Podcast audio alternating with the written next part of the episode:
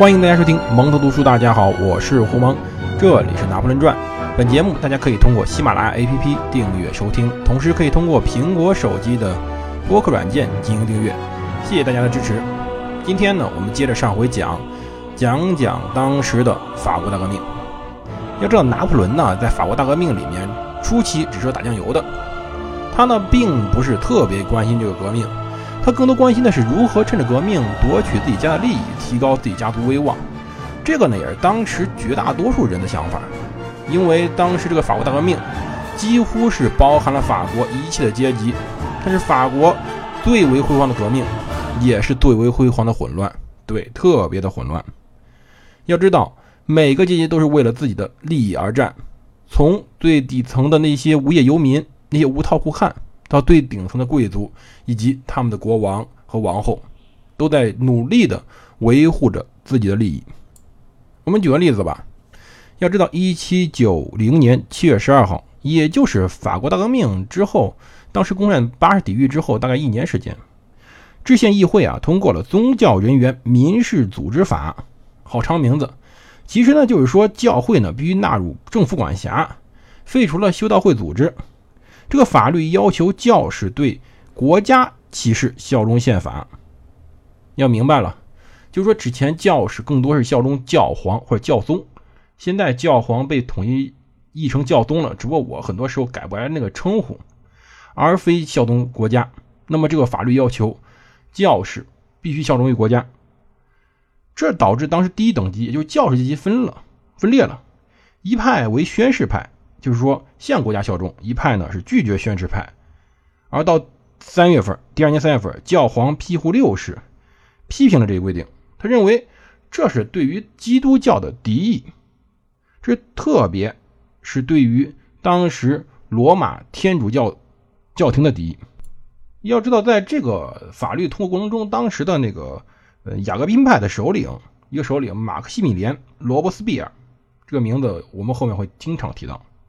他呢起到了很大作用，他呢是反对教廷的，而拿破仑呢还专门写了本小册子支持这个宗教人员民事组织法，内容呢十分煽动，以至于出了个事儿。他这小册子出版之后不久，拿破仑和约瑟夫呢在阿尔克肖闲逛的时候偶遇到一次宗教游行，结果呢竟然被抓起来了，抓起来甚至被处以私刑，就是说这一帮子教徒私底下要把他俩给剁了。结果幸好是当时的强盗。特伦塔科斯特救了他们。拿破仑随后当上第一执政以后，给他了非常好的回报。而当年六十五岁的保利返回了科西嘉岛，保利又回来了。这时候他距离当时被流放已经二十二年了。拿破仑和约瑟夫都非常崇拜保利，非常欢迎保利归到阿雅克肖。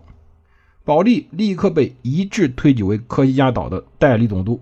并且当选科学家议会议长以及新成立的国民自卫军总司令，就是说，这位非常崇高的人物一回到科学家岛，就成为了科学家岛的土皇帝，真正的领袖。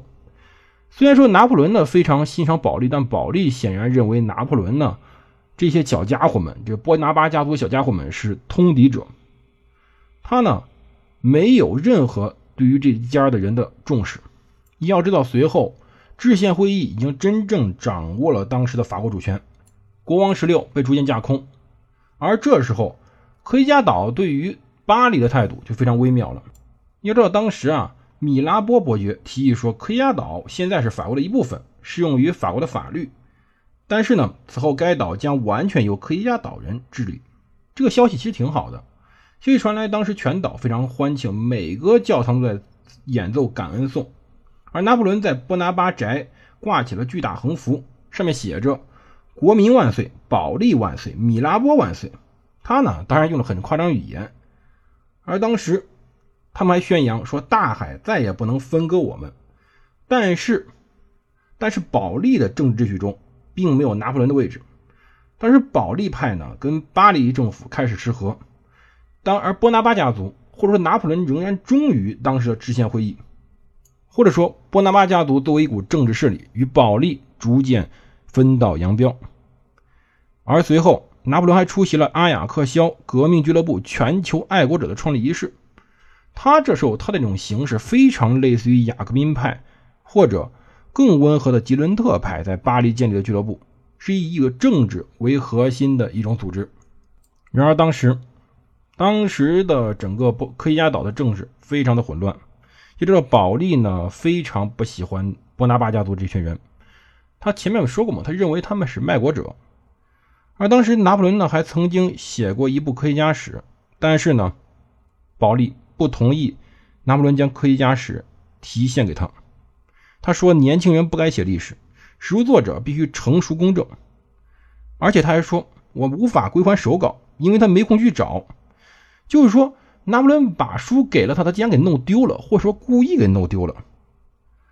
不管拿破仑曾经有过什么梦想，但这时候这部重要的书被保利弄丢，使得拿破仑的希望受到严重的挫折。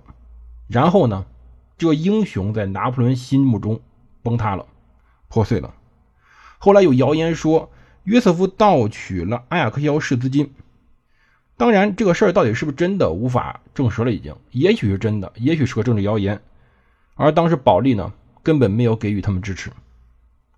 随后到一七九零年十月份，拿破仑假期正式到期，但是他拖到次年二月，也就一七九一年二月，他才从科西嘉岛出发，前往自己的团。他这时候带上了十二岁的路易，准备带着弟弟到欧索纳上学。拿破仑呢，向耐心的指挥官出示了疾病证书，还拿出了恶劣天气的证明。反正呢是找找了一堆子足够多的。